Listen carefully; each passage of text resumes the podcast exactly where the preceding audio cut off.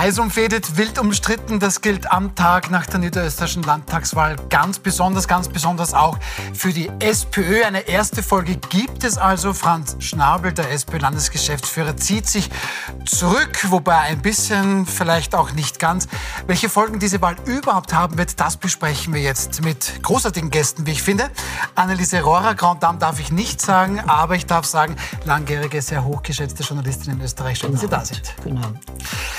An meiner Linken Heinz-Christian Strache, ehemaliger Vizekanzler, ehemaliger FPÖ-Chef, ähm, mittlerweile selbstständiger Unternehmer. Schönen guten Abend. Guten Abend.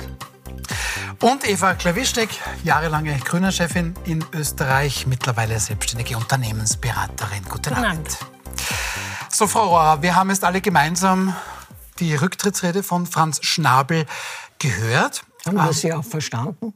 Das hätte ich jetzt gerne von Ihnen gewusst. Also ich muss, äh, ich muss sagen, ich habe sie nicht ganz verstanden. Muss auch nicht. Wichtig ist, er übergibt, er zieht sich zurück. Das ist alles, was man eigentlich wissen muss. Die richtige Entscheidung von Franz Schnabel. Ja, absolut, absolut. Und zwar nicht nur wegen des Ergebnisses, sondern ich meine, das war ein grottenschlechter Wahlkampf. Das war, das, ich meine, allein dieses der rote Hanne zu plakatieren für wie blöd häutet man die Wähler. Also es, war auch, es war einfach schlecht. Er, er konnte es nicht. Und dass er die Konsequenzen daraus zieht, aus dieser Niederlage ist eigentlich nur logisch. Frau Klawischnik, schauen wir auch mal ganz kurz auf das Wahlergebnis, so es denn jetzt schon vorliegt. Es fehlen ja nur noch ganz, ganz wenige Wahlkarten. Aber wenn wir da hier mal schauen, wir wissen im Bund, dass das Vertrauen in die türkis-grüne Bundesregierung am Boden, die Themenlage für die SPÖ an sich fast perfekt. Also wir haben hohe Teuerung, massiv gestiegene Energie- und Wohnkosten. Ähm, dennoch, die SPÖ kann überhaupt nicht profitieren. Die ÖVP lässt rund 10 Prozentpunkte liegen und die SPÖ verliert trotzdem. Wie erklärt man sich das? Ja, das war schon erstaunlich. Also einerseits war klar, dass die ÖVP verlieren wird. Ähm, aber dass auch die SPÖ in dem Ausmaß verliert, war wirklich die Überraschung eigentlich des Wahlabends vor allem vor dem Hintergrund der Sozialthemen, die auf, auf der Straße gelegen sind. Also wo sehr viel soziales Engagement eigentlich möglich gewesen wäre, um Leute abzuholen, sie in ihrer Lebensrealität auch abzuholen, mit den Preisen, mit der Wohnsituation. Wie geht es den Kindern? Also Kinderbetreuung ist zwar schon vorgekommen im Wahlkampf, aber, aber nicht in dem Ausmaß. Ja. Ähm, ich teile die Meinung von der Frau äh, äh Dr. Anneliese Rohrer, dass der Wahlkampf der SP wirklich sehr schlecht war. Also in jeglicher Hinsicht. Nämlich sowohl was die inhaltliche Ausrichtung betroffen hat, als auch die technische, die kampagnentechnische strategische Ausrichtung, als auch die machtstrategische Ausrichtung. Also, und ich finde es jetzt auch nicht gerechtfertigt, jetzt auf den Bund zu schimpfen oder auf die Bund-Situation ähm, der SPÖ, sondern das wirklich, das war aus meiner Sicht eine hausgemachte Niederlage. Äh, jetzt sind die Konsequenzen gezogen worden. Ich bin neugierig auf die neue Person. Ich, ich kenne diese Person nicht. Ich habe die heute zum ersten Mal gehört. Mhm. Ähm, wir werden sehen, ob da jetzt in den Verhandlungen auch Kante gezeigt wird, nämlich inhaltliche Kante und inhaltliche ähm, sozusagen Orientierung, die den Wählerinnen und den Wählern wieder das Gefühl gibt, die SPÖ setzt sich für ihre Themen ein, für soziale Fragen wieder ein. Welche SPÖ? Äh, welche SPÖ? Das sollten wir uns dann auch noch ein bisschen ja, überlegen. Ähm, also Christian Strache, wie kommentieren Sie Franz Schnabel? Er hat auch Journalisten so ein bisschen die Mitschuld gegeben, weil sie ihm offensichtlich auch die falschen Fragen gestellt hätten im Wahlkampf. Sie sind auch nicht immer ganz grün mit Journalistinnen und Journalisten gewesen. Ähm, sind da wir wieder schuld, die Medien, oder doch der Herr Schnabel oder doch die SPÖ? Na, Journalisten sind aber grundsätzlich immer hilfreich. Ah, immer hilfreich, ja, gut. Immer, weil es gibt keine dumme Frage. Es ist wichtig, wie man darauf reagiert und die richtige Antwort gibt. Aber äh, Schnabel war heute auch bei seiner Rücktrittserklärung zum Einschlafen, im wahrsten Sinne des Wortes. Und das haben wir ja den ganzen Wahlkampf überlebt. Also der Wahlkampf war ja grottenschlecht. Das waren ja Plakate aus nicht dem vorigen, sondern im vorletzten Jahrhundert, hat man fast den Eindruck gehabt. Äh, so schlecht gemacht, so fad, so überhaupt kein Feuer auch bei ihm spürbar. Ja, äh, das ist natürlich äh, seiner Person zum einen geschuldet, aber natürlich hat er auch keinen Rückenwind von Seiten der Bundes-SPÖ bekommen und dieser Rücktritt ist daher konsequent. Wir hören jetzt von ja, einem Generationswechsel, ein junger Mann. Wir wissen alle nicht, Wer ist das in Wahrheit? Wir wissen, er ist beim AMS Geschäftsführer. Er ist 34 Jahre jung. Sein Generationswechsel wird man dann sehen, äh, wie der äh, sich auch positionieren kann in Niederösterreich. Aber es ist ein Generationswechsel. Und auf Bundesebene, glaube ich, werden wir nach den nächsten Landtagswahlen vielleicht eine Fortsetzung dieser Obmann-Debatte, die jetzt im Land, wo Konsequenzen gezogen worden sind, geführt wurde, wahrscheinlich auch auf Bundes-SP-Ebene erleben. Also geplant ist jetzt Sven Hergovic. Ähm, kennen Sie Sven Hergovic, Frau Rohrer? Keine Ahnung, wie die Frau Glawischnik, ich meine, hätte oder habe vor ein paar Minuten gesagt, wer ist das? Ähm, Gott sei Dank, ich meine, hatte nichts mit AMS in St. Pölten zu tun. Ist ein Vorteil. Ähm, aber es ist jedenfalls ein äh, Generationenwechsel. Aber Und Sie wissen, seit Mitterlehner, jeden Anfang wohnt ein Zauber. Ein Zauber inne. Schauen wir mal kurz auf den Herrn Hergovic. Hier ist er nämlich, bitteschön. Zuerst einmal möchte ich mich bei dir, lieber Franz, aber vor allem bei meiner gesamten Partei für das ähm, Vertrauen bedanken. Sie haben es gehört, ich bin einstimmig zum neuen Landesparteivorsitzenden der SPÖ Niederösterreich designiert worden. Ähm, dem Ganzen sind intensive Gespräche vorausgegangen. Wir haben das Ergebnis der Wahl in den Gremien analysiert und diskutiert und sind gemeinsam zum Schluss gekommen, dass es Zeit ist, einen Neuanfang, einen Neustart in der SPÖ Niederösterreich zu machen. Einen Neuanfang, den Franz Schnabel wesentlich mitgestaltet hat und den der Landesparteivorstand einstimmig mitbeschlossen hat. So, also ein Neuanfang in der SPÖ. Ja, aber er ist ja höflich zu seinem sozusagen ähm, Vorgänger. Vorgänger beziehungsweise zu dem Unfall, der da jetzt passiert ist ähm, mit, der, mit der Wahlniederlage sozusagen. Also er macht das sehr sehr elegant, ja, aber auch nicht sehr ehrlich. Also, ähm, also man kann bei so einer Antrittsrede vielleicht auch ein oder zwei Sätze, ich habe jetzt nicht alles gehört, das war jetzt nur ein Ausschnitt, aber schon auch ein, zwei ehrliche Worte sagen, dass auch etwas schiefgelaufen ist, weil das alles wunderbar war und dass der das perfekt gemacht hat, das glaubt niemand. Und das tut auch immer ähm, auch den Wählerinnen und Wählern wieder ein bisschen weh, weil sie das Gefühl haben, sie ja nicht ernst genommen. Ja. Mhm. Stimmen Sie dazu, Herr Strache? Ja, ich kann jetzt nicht beurteilen, äh, welche Analyse der Nachfolger zum Besten gibt. Aber die Analyse äh, ist, glaube ich, wesentlich. Die Sozialdemokratie hat es nicht geschafft, in ihren Kernthemenbereichen, nämlich wenn es um soziale Verantwortung und Gerechtigkeit geht, glaubwürdige Position einzunehmen, hat nicht die entsprechenden Lösungsvorschläge auf die Krise gefunden, beziehungsweise es kaufen ihnen die Wähler nicht mehr ab. Ja, aber wie, wie geht es denn richtig? Wir sagen immer nur, was nicht funktioniert. Naja, aber was wäre äh, aus Ihrer Sicht, was wäre ein, ein, besserer Wahlkampf gewesen, ein besserer Das hat die Schritt? Freiheitliche Partei in Niederösterreich mhm. Gezeigt in dem Fall, weil das war sicherlich ein Wahlkampf, der eines zeigt, dass äh, die Freiheitliche Partei mit den richtigen Themenbesetzungen, ein Konglomerat aus vielen Themenbereichen, natürlich spielt Corona auch noch eine Rolle und äh, die Freiheitseinschränkung, die damals passiert ist, bis hin zur Zwangsimpfungsdiskussion, aber Natürlich auch die aktuelle Asyl- und Migrationskrise, die in Niederösterreich ein großes Thema war. Und was oftmals völlig unter den Teppich gekehrt wird, Verhaltensmuster der Bundes-ÖVP, die ist gleich die niederösterreichische ÖVP. Nehammer und Nick Leitner sind Niederösterreich und Bundes-ÖVP in einem. Wir, und die Neutralitätsfrage und das äh, Verhalten von Nehammer in der Frage hat viele ÖVP-Kernwähler zutiefst ich nehme da jetzt, Ich nehme es raus, wir müssen all das noch besprechen, das ja. werden wir. Frau Rohr, ich, ich nehme da jetzt raus, die SPÖ Niederösterreich und die SPÖ generell sollte einfach mehr FPÖ sein. Ja, das ist schon eine sehr gewagte Geschichte. Was alles sein sollten. Ja? Nicht mehr Grün und nicht mehr FPÖ und nicht mehr Pink und nicht mehr, nicht mehr. Sie sollten endlich sich besinnen. Und das ist das Traurige an dem heutigen Tag, sowohl bei der SPÖ, bei Herr Strache, Sie kennen sich aus. Äh, ich meine, die Wahlniederlage war gestern. Heute haben die alles durchanalysiert. Das kann nicht sein. Ja? Sie, sollen, sie sollen einfach, wie die Frau Lawischnik gesagt hat, ehrlicher sein. Und alle von der SPÖ, selbst die FPÖ, dank dem Bund. Ja? Aber die, die ÖVP mit ihrer Niederlage, die ist, an allen ist der Bund schuld. Und das finde ich ist eine wirklich gefährliche Sache, weil sie ihnen erspart, zu, äh, nachzudenken, wo wo liegen wir mit unseren äh, Themen daneben? Äh, wo liegen wir mit unserer Kommunikation daneben? Aber weil Sie auch gesagt haben, die FPÖ hat es richtig gemacht, sollte dann die SPÖ dann doch Hans-Peter Doskozil?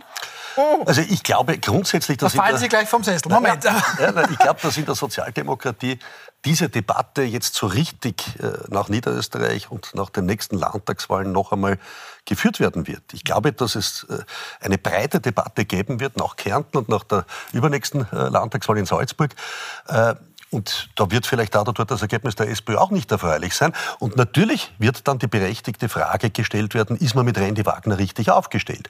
Und äh, da sehen wir ja auch in den Bundesumfragen, dass die nicht unbedingt optimal sind, dass sie auch in der letzten Zeit aus der Oppositionsrolle heraus nicht wirklich zulegen konnte.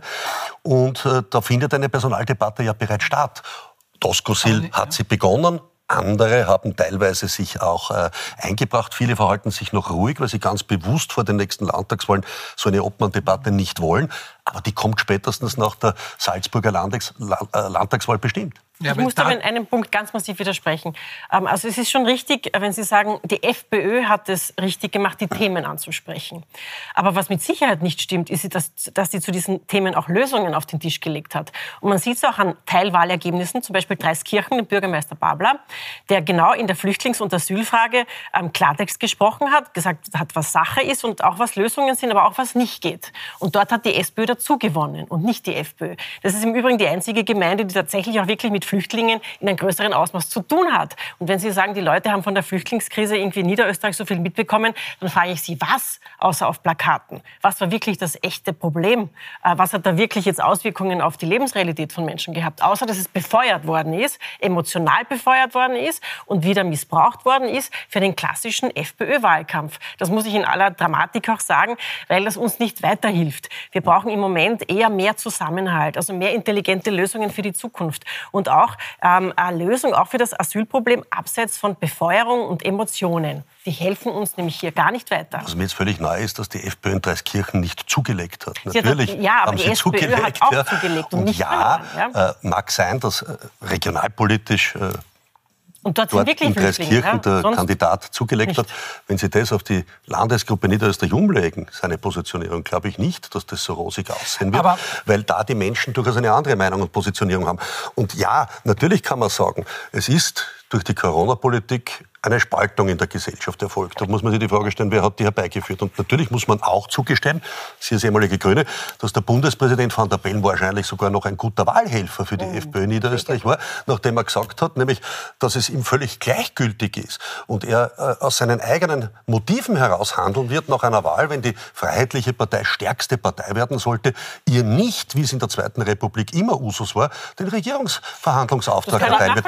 Ob ja. sie dann erfolgreich sind, ist eine andere Geschichte. Ja? Wenn ich sie nicht erfolgreich sind, müssen sie das eh mitteilen und dann kommt der Nächste dran. Aber das hilfreich. grundsätzlich auszuschließen, das war mit Sicherheit, hat viele Menschen schockiert. Da haben viele gesagt, jetzt balle ich aber die Faust Aber- in der Hosentasche und jetzt werde ich das bei der Niederösterreich-Wahl vielleicht auch zum Besten Da geben. muss ich nur, da muss ich nur kurz eingreifen. Alle Umfragen, die es zumindest von vor zwei Wochen schon gegeben haben, die haben ziemlich genau die 25 Prozent der FPÖ vorhergesagt. Das war aber vor der Aussage von Alexander van der Bellen. Wir müssen dieses Thema aber trotzdem besprechen, weil da ist dennoch etwas dran. Ich möchte es nur der Vollständigkeit halber sagen. Es bleibt ja auch, also diese Aussage bleibt ja auch bestehen und die wird auch immer wieder bedient werden, auch in den nächsten Landtagswahlkämpfen, auch im nächsten Nationalratswahlkampf wird diese ähm, Festlegung von ihm, wo er sich offensichtlich auch ähm, ein politisches Denkmal auch setzen möchte, das wird immer wieder eine Rolle spielen. Dass er sagt, er nur- wird diese darf FPÖ ich- darf ich- vermutlich nicht mit einer Regierung beauftragen. Ja? Also das kann man nicht äh, äh, widerspruchslos hinnehmen, Herr Strache, was Sie gesagt haben.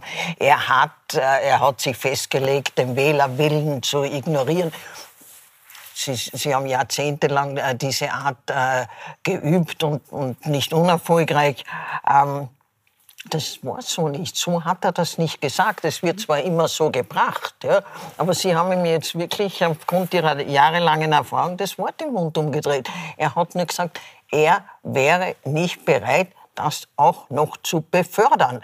Von mir ist wurscht, was die Leute wählen, so wie Sie das jetzt gebraucht haben, war in der Rede, die nicht gescheit war, gar keine Frage, sie war vielleicht prinzipientreu, aber sie war vom, vom Timing her nicht gescheit, überhaupt keine Frage.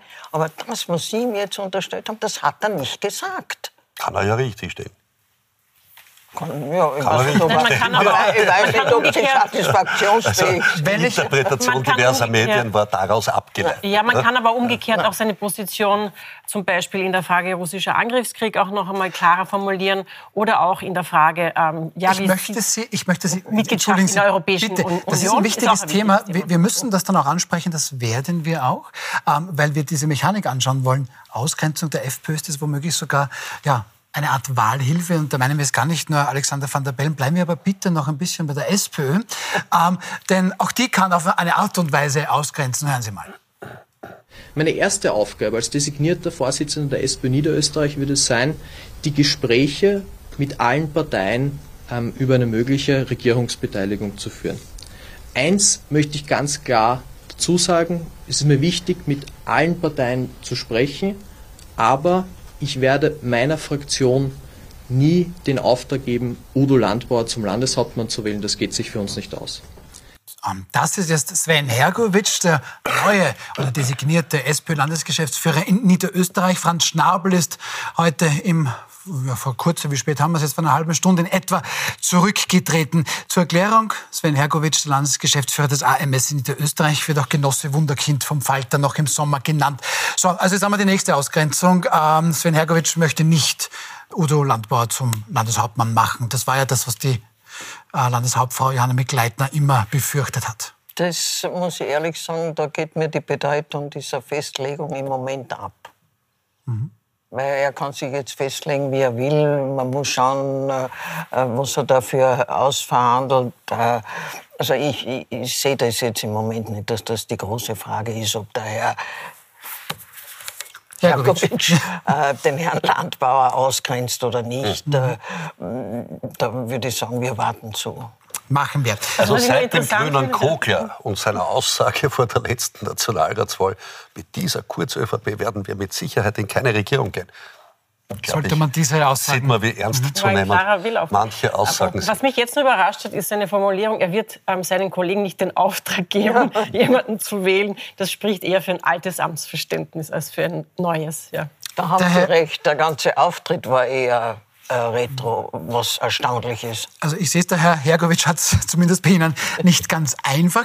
Ähm, ähm, wir sind aber ein bisschen dann in Richtung FPÖ abgeglitten. Wir haben es auf der einen Seite gehabt, Hans-Peter Doskozil, wir haben auf der anderen Seite gehört, Frau Klawischnik, Andreas Babler. Auch hier möchte ich noch die Zahlen nachliefern. Tatsächlich in Dreiskirchen, wo es das Erstaufnahmezentrum Ost gibt, da hat die SPÖ nochmal zugelegt, steht bei 46 Prozent dort. Ähm, es sind 8.300 gültige Stimmen in Dreiskirchen abgegeben worden. Ähm, 4.000 sind auf die SPÖ entfallen. 3.500 haben dann Andreas Babler nochmal auch die Vorzugsstimme gegeben. So, helfen Sie mir, Frau Rohr. Soll die SPÖ jetzt nach links blinken mit einem Andreas Babler, nach rechts blinken mit einem Hans-Peter Doskozil oder machen wir es mit dem Sven Hergovic, der zwar jung ist, aber irgendwie alte Politik macht, wie die Frau Klawischnik sagt? Sie soll weder nach links blinken noch nach rechts blinken. Sie soll einmal hergehen und äh, in, ich weiß nicht, in, in welcher Klausurform oder aber in sich gehen und schauen, was will sie denn überhaupt? Das ist ja das Grundproblem in meiner Einschätzung der österreichischen Politik. Du wirst erstens immer gefragt in Relation zu anderen. Und auch die Parteien positionieren sich immer in Relation zur FPÖ, in Relation zu anderen. Die haben überhaupt kein, keine äh, Leidenschaft herauszufinden, was wollen wir? Ob das jetzt rechts ist oder links ist, was wollen wir, was braucht das Land? Ja, und das dann mit Stärke vertreten. Das ist das, was die Leute wollen. Sie wollen Klarheit haben. Dann können sie sich nur immer entscheiden. Aber das Ding ist, dass man nicht weiß, was die SPÖ will. Auch getrieben von uns Journalisten. Seid ihr jetzt rechts, seid ihr links? Wollt ihr den Doskozil, wollt ihr den Ludwig? Das ist nicht das Thema für die Leute. Aber, aber Herr Strache, Pamela Rendi-Wagner ist untergetaucht, weil sie ist ja auch gerade auf Urlaub, das kann sein. Jörg Leichtfried jedenfalls Ihr Stellvertreter träumten trotzdem von einer roten Bundeskanzlerin. Ähm, wie viel Klarheit ist denn da in der SPÖ? Also ich glaube auch, dass die Debatte links oder rechts äh, die Menschen überhaupt nicht interessiert, sondern was die Menschen interessiert, ist, welche Positionierungen in welchen Fragen nehmen die Parteien ein und sind sie glaubwürdig dabei oder nicht. Ja? Und in der gesamten sozialpolitischen Frage der Teuerungsentwicklung, die wir jetzt erlebt haben, Energiekrise, ja? Äh, wo ja äh, die Menschen wirklich verzweifelt sind ja? und viele Menschen, ich sage Firmen, äh, in, in, Insolvenz gehen, äh, vor dem Konkurs stehen, Menschen zahlungsunfähig werden, da fehlt sozusagen wirklich politisch, gerade bei der Sozialdemokratie, die das als Kernthema hat, eine glaubwürdige Positionierung. Das ist so, das kommt nicht mehr an. Ja? Und ich glaube, dass das ein, ein, Problem ist. Und die Freiheitliche Partei hat das geschafft, in dem Themenbereich wieder zu besetzen und auch äh, Wählerschichten anzusprechen. Aber es war auch nur in Opposition zur Regierung. Auch ja, aber die, die Sozialdemokratie ist ja auch Opposition zur Regierung und, und, schafft es nicht. Wir reden von einer Bundes-SP, ja, die in Opposition ja grad, dass die FPÖ so viel besser ist. Aber naja, das ist, das ist in dem Themenbereich auch in allen signifikanten Daten, Zahlen und Umfragen gegeben. nicht in Lösungen. Naja, noch einmal, beide Parteien sind Opposition. Und der anderen gelingt es offenbar besser und glaubwürdiger Oppositionspolitik zu machen als der anderen. Beide müssten ja von dieser Entwicklung profitieren. Aber wir haben heute eine Situation, wo die Frustration der Menschen extrem groß ist, aufgrund unterschiedlicher Gegebenheiten. Und dann natürlich, man sich ansieht, mit wem kann man sozusagen auch seine Frustration, Protest oder Änderungswillen zum Ausdruck bringen. Und das ist bei der Freiheitlichen Partei offenbar bei den meisten Wählern dort die richtige Wahl gewesen. Mit 25 Prozent auch das historisch beste Ergebnis. Da redet man wirklich von einem Ergebnis, das weit über 16 Prozent liegt. Das war das ehemalig beste 1998 Ergebnis. unter Jörg Haider. Genau. Und äh, das ist schon ein Signal. Und wenn man jetzt hergeht und versucht, das wegzuwischen und wieder wegzutodeln und wieder sagt, na, eigentlich sollen die gar nichts mitreden können äh, und sozusagen diese Ausgrenzungspolitik unter Anführungszeichen äh, fortsetzt, auch von Seiten der Sozialdemokratie, dann wird das nicht gut sein. Nein, es ist ja Proportsregierung. Dort wird eh niemand ausgegrenzt, weil ähm, es sitzt jeder seiner Stärke entsprechend in der Landesregierung. Also ähm, nur das zur Ausgrenzungspolitik, nur weil er gesagt hat, er wird seine Leute nicht beauftragen, ähm, einen Udo Landbauer zum Landeshauptmann zu wählen. Und da haben Sie vollkommen recht, das ist ja eigentlich überhaupt keine Frage, das ist überhaupt kein Thema. Ja, in die Verlegenheit kommt er ja gar nicht. Ja. Und die FPÖ wird auch entsprechend den Wähler wählen, nach Proportsystem auch in der Regierung sein. Also das, das ist dort so. Ja.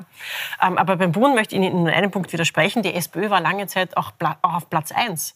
Also Pamela Rendi-Wagner hat ähm, also einen, einen, einen, sozusagen einen Status mit der SPÖ, äh, jetzt gleich auf mit der FPÖ, muss man auch dazu sagen, ehrlicherweise. Aber sie hat die Chance, Nummer eins zu werden in Österreich. Kann man ja nicht einfach so wegdrücken. Also es kann durchaus sein, dass auch eine Sozialdemokratin vom Bundespräsidenten den Auftrag für die nächste Regierungsbildung bekommt. Aber glauben Sie das tatsächlich? Also es ist so viel äh, möglich. Und wenn wir uns die letzten Jahre nur zurückbesinnen, was alles passiert ist in so kurzer Zeit, das kann niemand jetzt vorhersehen, wie die Stimmungslage ist, was alles noch passieren wird. Ähm, also ich halte das für ein sehr, sehr offenes Rennen. Ja. Also und bei der FPÖ weiß man ja auch nicht, die spalten sich ja dann immer in Regelmäßigkeiten. Also da passiert ja dann immer irgendwas. Entweder eine Korruptionsgeschichte oder in Kärnten oder, ja, oder Knittelfeld oder so irgendwas. Also aber dann, dann, dann, schauen wir nach Kärnten am 5. März. Das ist schneller, als man glaubt. Wählt dann tatsächlich Kärnten. Dort sitzt ja der Kärntner Landeshauptmann Peter Kaiser natürlich ja, schon fest im Sattel. Mit 48 Prozent. Ne? Mit 48 Prozent.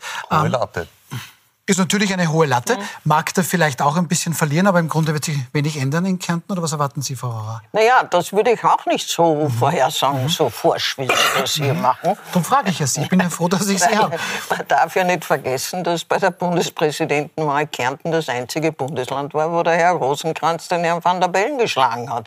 Also ähm, das Potenzial, das äh, FPÖ-Potenzial, wobei man also nicht weiß, welche FPÖ, aber wurscht, äh, in, in Kärnten äh, sollte man nicht, sollte man nicht unterschätzen. Nur die Stimmung ist im, im Land der andere, als sie in, in Niederösterreich war, auch aufgrund der, der doch überheblichen Machtpolitik der, der Mikl-Leitner und der ÖVP.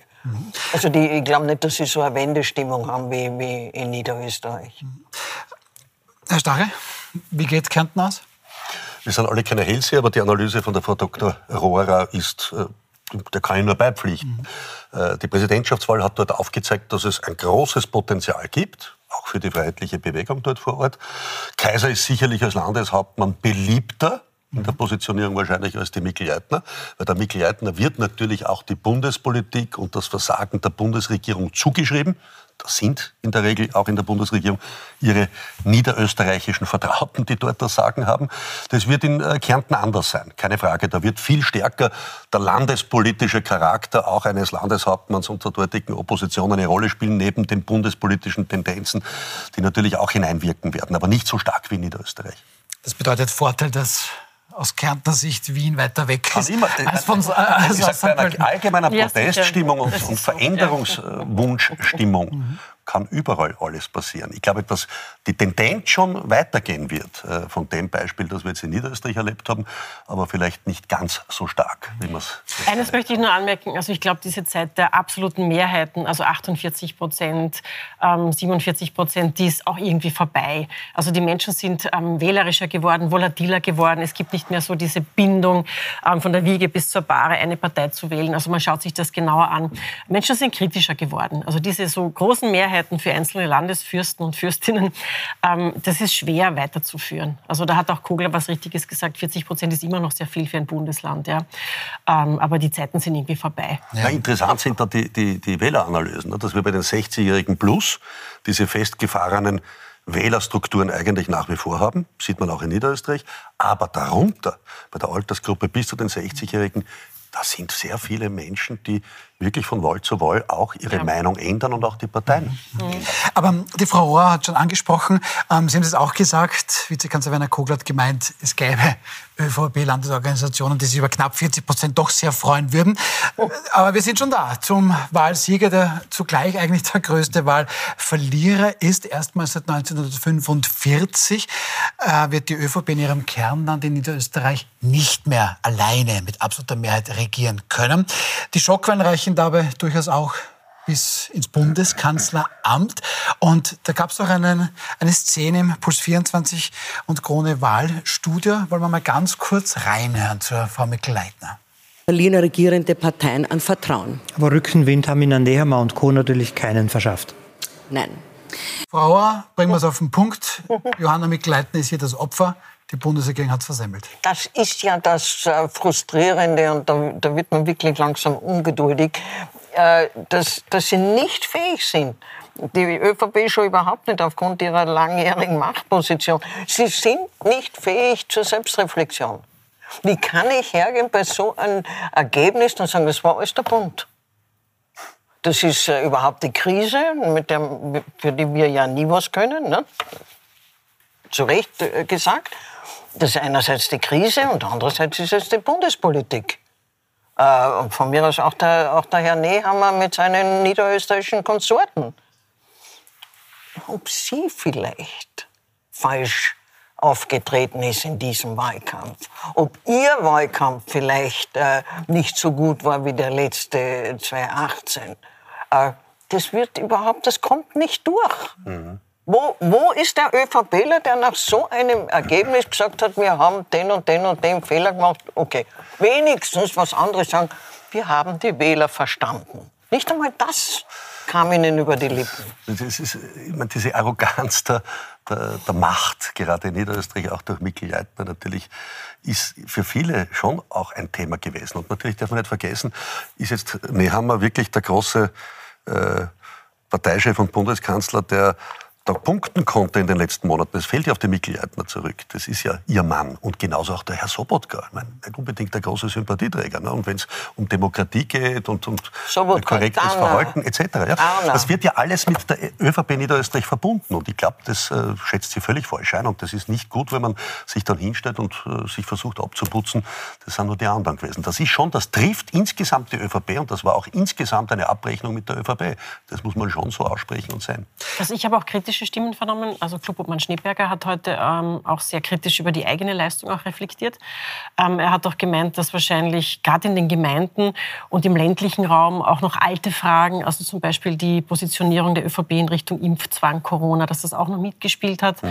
dass schon viele Themen unterschätzt worden sind, aber dass auch eigentlich viele Eigenfehler passiert sind. Also das, ich habe das auch vernommen. Also es war nicht nur eine, ein Wegwischen ähm, ausschließlich das ist. Das ist richtig, da, da pflichte ich bei. Der hat es sehr wohl erkannt, dass gerade in den Regionen, wo die meisten Kritiker einer Impfpflicht zu Hause waren, auch das Wahlergebnis sich entsprechend gegen Mikl Leitner gerichtet hat, weil man ja. ihr nicht vergessen hat, ihre Positionierung zum Thema Impfpflicht und wie sie da agiert hat. Aber da hat sie sicherlich habe, ähm, viele abgeschreckt. Doch, ähm, es gab ja ähm, also explizit von Seiten der Bundesregierung und der ÖVP ähm, vom Bund auch sehr viel Wirtschaftshilfen, die auch angekommen sind. Also wir sind im Grunde über die Corona-Krise in vielen Bereichen ganz gut weggekommen. Also viele Unternehmen, es war sogar von Überförderung die Rede.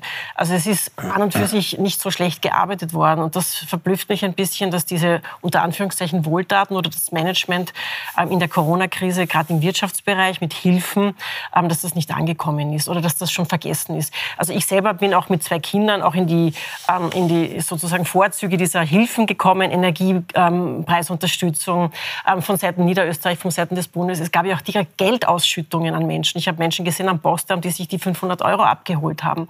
Also es gab schon Unterstützungen auch. Und das ist aber ähm, bei der Wahl nicht ähm, zum Ausdruck gekommen, dass Aber da auch was wir getan sehen es gerade hinter Ihnen, Frau Klawischnik, ähm, die angesprochenen prominenten Niederösterreicher in der ÖVP, das ist schon das Rückenmark der auch Bundes-ÖVP, Wolfgang Sobotka, Nationalratspräsident, zweithöchstes Amt im Staat, dann Bundeskanzler Karl Nehammer, an sich gebürtiger Wiener, aber in Niederösterreich sozialisiert, auch politisch, ähm, dann Gerhard Karner, Innenminister, dann die Verteidigungsministerin Claudia Tanner, auch der Generalsekretär ja. der ÖVP, Christian Stocker. Da stimme ich Ihnen zu. Nur einen letzten Satz. Nur. Ich habe das schon lange nicht erlebt, dass Geld verteilt worden ist. Das haben wir im Kärnten-Wahlkampf ja. beide erlebt. Aber jetzt wurde auch wieder wirklich Geld verteilt. Ja. Aber das, das ist, hat wirklich keine Rolle gespielt. Aber, aber da bin ich schon bei Ihnen, da haben Sie wirklich, haben Sie wirklich viel Geld ausgegeben. Ähm, und ja, wir sind auch ganz gut durch die Krise gekommen. Was hätten die denn noch machen sollen? Nein, sie hätten nichts machen sollen. Sie hätten vor allem das nicht machen sollen. Das in Geld Niederösterreich ausgeben. noch das drauflegen, noch, noch draufschütten. Ich finde das Wahlergebnis also jetzt für die ÖVP, sagen wir so, finde ich ja äh, sehr, ähm, da bin ich sehr optimistisch. Weil so vordergründig, wie die ÖVP unter Mikkel Leitner die Leute hinters Licht führen wollte, mit A, mit wir reden nicht über die ÖVP, wir sind die Niederösterreich-Partei und dann Mikkel mhm. Leitner und das reicht alles. Und B, wir schütten euch, auch wenn ich Ihnen das vergönne, wir schütten euch mit Geld zu, damit ihr uns wählt. Das hat nicht mehr funktioniert. Das finde ich großartig. Aber viele Leute haben es wirklich brauchen können. Viele Leute haben es wirklich brauchen Wobei können. Wobei man ja schon wieder differenzieren muss. Ne? Die, die, Energiepreiserhöhungen, die Kinder, Kinderunterstützungen, Schulpakete. Ja, ja. Aber bei den Corona-Hilfen ja. haben die Leute ja auch eines. Nur bei den Corona-Hilfen haben die Leute ja auch eines mitbekommen. Die wirklich großen die sind entsprechend übergefördert äh, worden. Und die Kleinen nicht. Ne? Die Kleinen sind oft auf der Strecke geblieben äh, und äh, sind wirklich verzweifelt. Ja, aber das ist der und, Punkt gewesen. Naja, der ja, Zusatz in genau, Niederösterreich. Der Zusatz in Niederösterreich auch. Aber wenn es dann um die, um die Auszahlungen geht, ja, schön und gut. Wenn ich aber Auszahlung habe, wo ich eine Stromerhöhung habe, die von 250 Euro auf 600 Euro geht, ne, dann ist der 500er, den ich einmal kriege, ja, sowieso im nächsten Monat wieder weg. Das heißt, die Menschen haben eine höhere Belastung erlebt, als ja. sie einen Ausgleich bekommen ja, haben und fühlen sich dann auch gepflanzt, ne, weil es keinen Deckel gegeben hat. Und das sind halt dann die sozialpolitischen Fragen, wo die Leute sagen, pflanzt uns nicht mit einer Einmalzahlung, wo ich die nächsten Monate so aufgefressen werde, dass ich nicht mehr weiß, wie das zahlen soll. Schon, ja. Aber ohne das wäre es noch viel schlimmer gewesen. Weil dann hättest das ja, aber da war doch so, man merkt die Absicht und Gott sei Dank waren waren die Wähler verstimmt und sind nicht drauf eingefallen. Ich meine, Wochen vor, vor der äh, Landtagswahl dann plötzlich alle Schleusen zu öffnen. Aber Frau Rohr, bei der letzten Landtagswahl 2018 ist Johanna Mikleitner auf 49,6 Prozent gekommen. Ähm, damals Vizekanzler Heinz-Christian Strache, aber Bundeskanzler Sebastian Kurz. Ähm, ist das so eine Art Kurzszene? Kann es die ÖVP eigentlich ohne Sebastian Kurz nicht? Weil sie geht eigentlich dort wieder zurück, wo sie vor Sebastian Kurz war. Äh, wissen Sie, das ist eine, würde ich sagen, eine unzulässige Frage, mhm. ja? weil wir nicht wissen, ja, der Sebastian Kurz war ein, ein, ein Politiker äh, der, der, der Sonnenzeit und, und kam dann sehr gut durch die, durch die ersten Monate der, der, der Wahl. Aber was er wirklich für ein Krisenpolitiker gewesen wäre, jetzt, ja, äh, das kann man nicht, das kann man nicht sagen, das weiß ich nicht. Das heißt, ob es jetzt auch noch einen Kurzeffekt gegeben hätte, das, die Frage kann man einfach nicht beantworten. Aber Sie waren jedenfalls live dabei seinerzeit. Ähm, ist die ÖVP ohne Sebastian Kurz ähm, einfach um 10 Prozentpunkte schwächer? Einmal grundsätzlich glaube ich, dass die ÖVP durch die Gesamtentwicklung, die hängt natürlich der Rücktritt Sebastian Kurz bei der ÖVP auch damit zusammen und die ganzen Umstände, die Ermittlungsverfahren da, äh, Krisen da, Korruptionsvorwürfe da, äh, Chats dort, ja, das kommt ja auch alles dazu, dass natürlich äh, äh seit äh, diesem Momentum die ÖVP sich in einer Dauerkrise befindet. Das kommt ja auch dazu, das darf man nicht vergessen. Und natürlich kann man jetzt sagen, äh, Sebastian Kurz hat damals eine Partei übernommen bei 19 Prozent, hat sehr geschickt und clever geschafft. Diese äh, Strategiepapiere sind ja dann geleakt worden. Äh, ich glaube sogar so formuliert, äh, er muss den Strache kopieren, nur etwas sanfter und freundlicher und liebenswürdiger in den, in den Themenpositionierungen, aber ansonsten übernehmend. Und, und hat es geschafft, von den 19 Prozent auf 34 Prozent zu kommen damals. Und hat es dann in der Regierungsverantwortung und das mit uns ja äh, zumindest zustande gebracht, dass es keinen Streit gegeben hat in der Regierung. Und ich glaube, das war damals zum, zu dem Zeitpunkt wohltuend, ja, dass nicht gestritten wird, dass man zumindest gemeinschaftlich nach außen auftritt, auch wenn hinter den Kulissen oft genug gestritten worden ist. Ja, aber dass man den Eindruck hatte, da gibt es eine Regierung, die ist sich einig bei Themen, die setzt Themen und die setzt um. Aber wie, das hat man heute wie Frau Rohr gesagt hat, das war natürlich schon noch eine gewisse Sonnenzeit. Ja. Wir müssen auf jeden ja, Fall wir auch... Wir wissen nicht, was er heute für genau. Politiker wäre. Natürlich. Vollkommen richtig. Natürlich nicht. Vollkommen richtig. Worüber wir schon auch sprechen müssen, ist natürlich über die Grünen. Die können 7,6 Prozent abholen und meinen, das wäre gut. Ob es das wirklich ist, das besprechen wir gleich. Und wird die FPÖ eigentlich immer stärker, je mehr man sie ausgrenzt? Auch das besprechen wir nach einer kurzen Pause.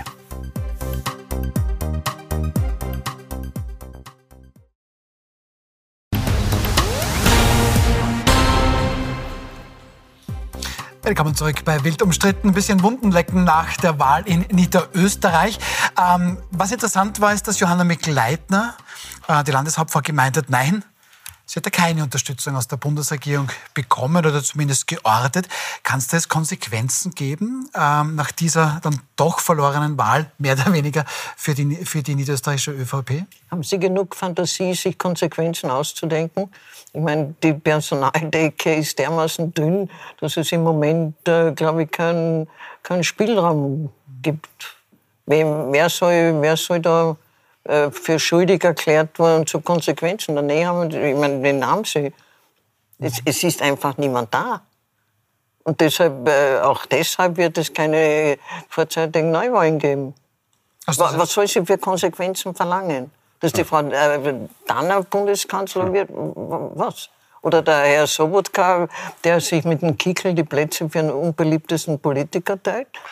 Welche Konsequenzen? Also das ist dann ein bisschen ein, ein Scheingefecht oder eine Scheinkritik. Ja, die Konsequenz müsste sein, dass die Frau Mikl-Leitner sich entschuldigt. Denn spätestens gestern war der Zeitpunkt, wo sie sehen musste, dass auch ungeimpfte und vor allen Dingen Menschen, die die Zwangsimpfung ablehnen, wählen dürfen. Und die haben sich da sehr stark äh, geäußert, nämlich äh, was ihre Positionierung betrifft, die abgelehnt worden ist. Und äh, wenn sie das nicht sieht, neben anderen Themen und das versucht ausschließlich auf die Bundesebene zu schieben, äh, dann liegt sie falsch. Aber es ist ein Zusammenspiel, ja. Aber sie wird als starke Landeshauptfrau, als die eigentliche ÖVP-Parteichefin gesehen.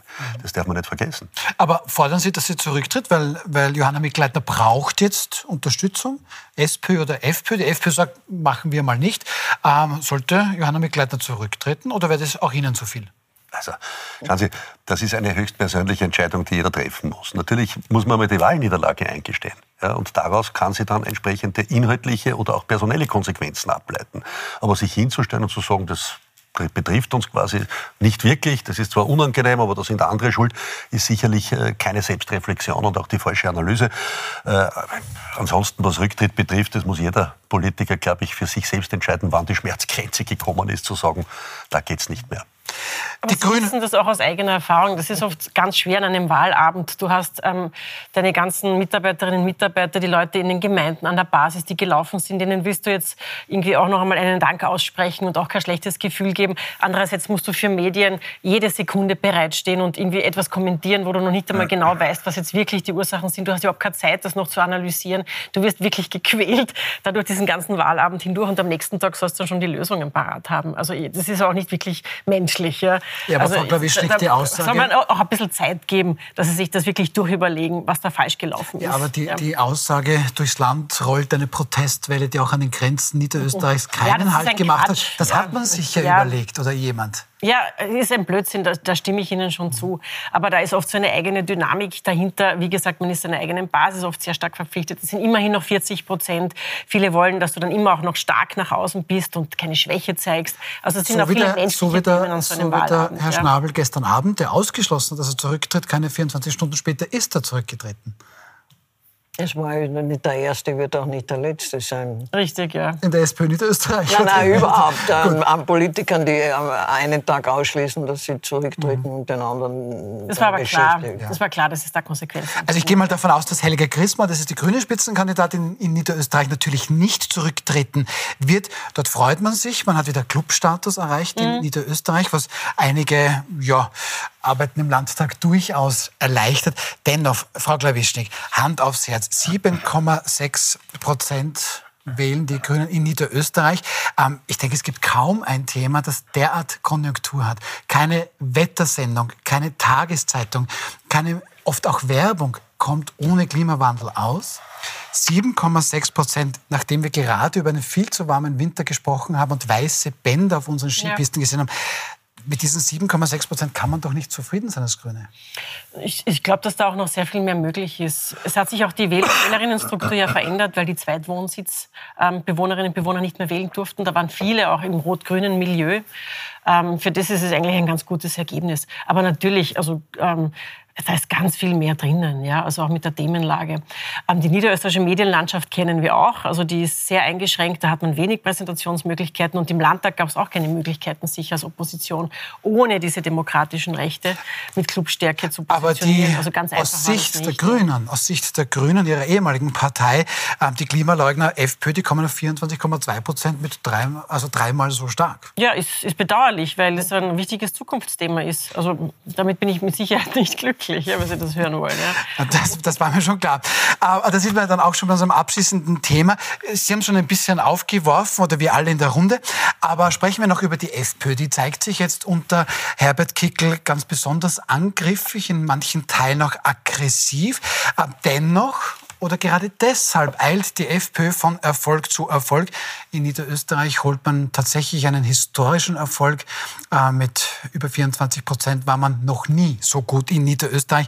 In bundesweiten Umfragen, da liegt die FPÖ mit 28 Prozent sogar auf Platz 1. Herr Strache, wir beginnen mit Ihnen, zeigen Ihnen einen Tweet, der von Daniela Brotesser, die meint und bezieht sich da auf Udo Landbauer, du kannst in Niederösterreich ganz offen die Menschenrechte Rufzeichen in Frage stellen und wirst dennoch von 25 Prozent gewählt. Man muss es ganz offen sagen, wir sind doch so. Oder Landbauer hat im Wahlkampf gemeint, er müsse da die Menschenrechte auch ein bisschen hinterfragen. Ähm, wieso kann man das tun, Menschenrechte in Frage stellen und trotzdem einen derartigen Wahlerfolg feiern? Ich glaube, die Menschenrechtskonvention und die Regeln gilt es zu hinterfragen und zu diskutieren diese Debatten und Diskussionen hat es äh, seit längerer Zeit gegeben, ob da noch gewisse Regeln zeitgemäß sind, wenn Menschen aus Pakistan über unzählige sichere Länder reisen, um sich dann ihre Wunschdestination in Österreich als Asylland aussuchen zu können und nicht abgewiesen werden. Und ich glaube, darum geht's und das hat er wahrscheinlich sichtbar gemacht, äh, weil das verstehen die Menschen nicht. Ja, das ist einfach nicht mehr zeitgemäß. Aus der Vergangenheit wissen wir, dass in der Regel aus Nachbarländern bei Krisen, Verfolgung, Krieg etc. man äh, Hilfe selbst selbstverständlich immer möglich gemacht hat. Und gerade wir Österreicher haben all unseren Menschen in den Nachbarländern in Krisen immer geholfen und viele Menschen aufgenommen. Das, was da aktuell passiert, ja, das verstehen die Menschen nicht mehr. Dass Menschen aus Afghanistan, Pakistan etc., äh, nämlich über 120.000 alleine in diesem Jahr, also im letzten Jahr, äh, 109.000 Asylanträge? 109.000, ja? Mhm. gut. Mhm. Sind wir ein bisschen drunter, aber Rekordzahlen ja, seit absolut, 2015. Absolut. Äh, und damals war es äh, sozusagen eine große Krise, die medial begleitet worden ist. Jetzt hat man es ja versucht, medial zu verschweigen. Nein, nein, das ist nicht gelungen. Das ist nicht gelungen. Nein, Weil jetzt muss man sich vorstellen, wie viele Einwohner der Eisenstadt? Ne? Knapp über 40.000. Ne? Wie, viele, wie viele Menschen sind da allein im letzten Jahr gekommen und wie ist das zu bewerkstelligen? Und wir sehen ja dann auch die Entwicklung, ich sage jetzt Probleme in der Gesellschaft bis hin äh, sozialpolitische Probleme, aber auch äh, kulturpolitische Probleme, auch Kriminalitätsentwicklungsprobleme, wo die Menschen kein Verständnis mehr haben. Frau aber was nicht stimmt, ähm, die Zahlen, die Sie da so interpretieren, das stimmt so nicht. Ähm, die, die Asylanträge, die Zahl ist korrekt. Ähm, aber der Großteil dieser Verfahren wird eingestellt, weil diese Menschen unser Land schon wieder verlassen haben. Mehr als die Hälfte dieser Verfahren wird eingestellt, weil die Person nicht mehr da ist. Also ja, das ist eine ganz andere Situation. Da gibt es aber dann auch Migrationsexperten, ja? die dann schon meinen, ob das jetzt ein gutes Gefühl ist, dass dann eine sehr, sehr große Anzahl von Menschen irgendwo ist und keiner weiß, dass das, das sollte, auch, sollte auch ähm, hinterfragen ja, aber das ist ein europäisch Thema und das ist kein Thema vom Landtagswahlkampf Niederösterreich. Das muss man ja, auf dieser Ebene angreifen. Ja? Ähm, ist also, auch kein Thema äh, von den Menschenrechten. Herr Strache, Sie haben es schon wieder gemacht. Ähm, diese, diese Verschwommenheit der Argumentation. Es stimmt einfach nicht, dass das Thema weggedreckt, äh, aus welchen Gründen Sie das jetzt behauptet haben. Im Gegenteil, alle sagen, weil die ÖVP sich auf dieses Thema draufgesetzt hat mhm. mit den Schengen-Vetos äh, und so weiter. Also man muss sich entscheiden, wie man argumentiert. Das mit dem Weg äh, drücken war einfach, Moment, war einfach nicht. Und das Zweite, wenn Sie mir jetzt sagen, hier, die Flucht aus Afghanistan unter den Taliban hat keine Berechtigung, das können Sie nicht ernsthaft meinen. Das können Sie wirklich nicht ernsthaft meinen. ja Und für die Frauen, die aus. Afghanistan flüchten, gelten die Menschenrechte sehr wohl. Ich kann nicht die Menschenrechte. Menschenrechte ist eine Sache, Asylgesetz, europäisch, ist eine andere Sache. Aber zu behaupten, die Leute aus Afghanistan haben jetzt kein, behauptet? keine Berechtigung für Flucht. behauptet? Behauptet ja niemand das Gegenteil. Das, Also Sie haben das als Beispiel gebracht. Als Beispiel als habe ich Beispiel gebracht. gebracht. Und das ist wirklich nicht Erstens einmal kommen keine Frauen zu uns, sondern junge Männer. Ja, Frauen vermisse ich leider. Zweitens hat da jeder ein Recht, aus seinem Land zu fliehen, wo solche Zustände herrschen. Aber hat er das Recht, über unzählige sichere Länder zu reisen, dass er in sein Wunschland Österreich kommt? Nein, dieses Recht hat er nicht. Und genau darum geht's. Und genau das erleben wir ja. Da steigen die Menschen aus und sagen, das ist ja ungeheuerlich. Wir Ja, haben- und warum, nicht- warum haben- haltet Ihr Freund Orban Sie nicht auf? na, der, macht, der, Sicherheitsland. der hält's ja auf Die haben und wird 40 dann dafür kritisiert. Ja. Genau. Und haben äh, 40 teilweise hört man dann von 40. uns die Einladung, schickt es quasi zu uns, wir nehmen es eh. Ne? Das ist ja genau die Einladung und die Sogwirkung, die wir haben. Und da muss man schon eins sehen. Natürlich hat man am Anfang diese Welle medial versucht totzuschweigen, bis das nicht mehr gelungen ist. Und dann hat die ÖVP sich versucht draufzusetzen, nur einerseits unglaubwürdig und auf der anderen Seite hat sie sichtbar gemacht, dass sie völlig überfordert ist, dass sie keinen Grenzschutz zustande braucht, dass sie keine Abschiebung zustande bringt, dass sie eben bei den Zuständen völlig überfordert war und in Wahrheit offenbar auch vom grünen Koalitionspartner getrieben worden ist. Äh, Und das haben die Menschen auch am Sonntag beantwortet. Ich glaube, Sie, Sie verwechseln wirklich Ihre Rolle. Sie sind nicht mehr in der Politik. Sie müssen nicht mehr Stimmungen befeuern. Nein, Sie können ganz nüchtern über, über ähm, Zahlen und Fakten diskutieren. Aber man muss nicht hier falsche Behauptungen in den Raum stellen. Wieso? Also, das, also erstens... Ist den ähm, Konflikt nicht in der ÖVP-Grün ähm, Bundesregierung. ähm, also wenn Sie sich jetzt an die letzten zwei, drei Jahre zurückerinnern, es hat ähm, mittlerweile sehr gut funktioniert. Die Verfahren sind beschleunigt worden, viele Verfahren sind abgewickelt worden. Es hat große Bemühungen auf der europäischen Ebene gegeben, hier ein einheitliches Asylsystem zu schaffen, verhindert von bestimmten Staaten, die einfach nicht wollen. Und da gehört Ungarn jedenfalls dazu. Da können Sie gerne Ihren Einfluss geltend machen, dass die irgendwie mitmachen an System. Die haben 40 Asylanträge in einem Jahr zugelassen. Also das ist wirklich keine faire Sache in Europa. Das muss man auch dazu sagen. Ja? Und dann, wenn Sie die niederösterreichischen Wahlergebnisse noch einmal hernehmen, Babel in Treskirchen hat wirklich Tacheles gesprochen. Die hat gesagt, es gibt einfach verfolgte Menschen und denen möchte er helfen. Und mit diesem ähm, sozusagen Auftrag hat er auch Menschen überzeugt, dass das auch einen Sinn machen kann. Wir haben ein riesiges äh, Defizit, was Arbeitskräfte in Österreich ähm, betrifft. Warum können wir nicht nach einer bestimmten Phase von Asylverfahren auch Menschen arbeiten lassen, ähm, die eine gute Ausbildung haben? Mehr als die Hälfte hat abgeschlossene Qualifikationen, die wir dringend brauchen. Und da hilft so eine Zumachmauer Außenwahrnehmung überhaupt nicht, wenn man sagt, ähm, ja, nichts mit denen zu tun haben. Das ist auch eine Ressource, die wir auch nutzen können. Wir brauchen im Moment Facharbeitskräfte und viele haben eine sehr gute Fachausbildung, speziell die aus Syrien kommen zum Beispiel. Strache. Also das sind jetzt die Chemiker und Physiker, ne, von denen wir die letzten Jahre gehört haben, die halt dann leider in der Realität äh, nicht da sind, ne, wenn es um Qualifikation geht. Natürlich brauchen wir qualifizierte Menschen, die zu uns kommen, aber wir erleben in der Regel genau das Gegenteil. Die Qualifikation ist da oft nicht gegeben. Die haben nicht einmal äh, eine, eine äh, Grundschulausbildung. total und genau dort ist das Problem gegeben. Und dann erleben wir, dass halt Menschen sich versuchen, das Asylrecht zu erschwindeln, halt noch kriminell werden, Drogen dealen und Fachkräfte in anderen kriminellen wenn ich versuchen darf, wenn ich, wenn ich versuchen darf, hier das ein bisschen als Schiedsrichter, es ist garantiert nicht so, dass jeder, der zu uns kommt, hochgebildet ist. Es ist garantiert nicht so, dass jeder, der zu uns Nein. kommt, ungebildet ist. Richtig. Ich möchte das nur so viele im Grunde genau, Kriminell genau. wird, ja. oder kriminell sind. Ähm, dann bedanke ich mich sehr herzlich in der Runde. Das war sehr kurzweilig mit Ihnen. Ähm, darf mich auch bei Ihnen bedanken. Morgen geht es spannend weiter. Heute ein ehemaliger Vizekanzler der Republik hier mit Heinz-Christian Strache. Morgen kommt gleich der nächste, der ehemalige Vizekanzler und Ex-ÖVP-Chef Reinhold Mitterlehner wird zu Gast sein. Dann der Physiker der Nation, der sehr wortgewaltige Werner Gruber und Falterjournalistin Eva Konzeit. Schalten Sie morgen wieder ein 20.15 Uhr, wild umstritten, Puls 24.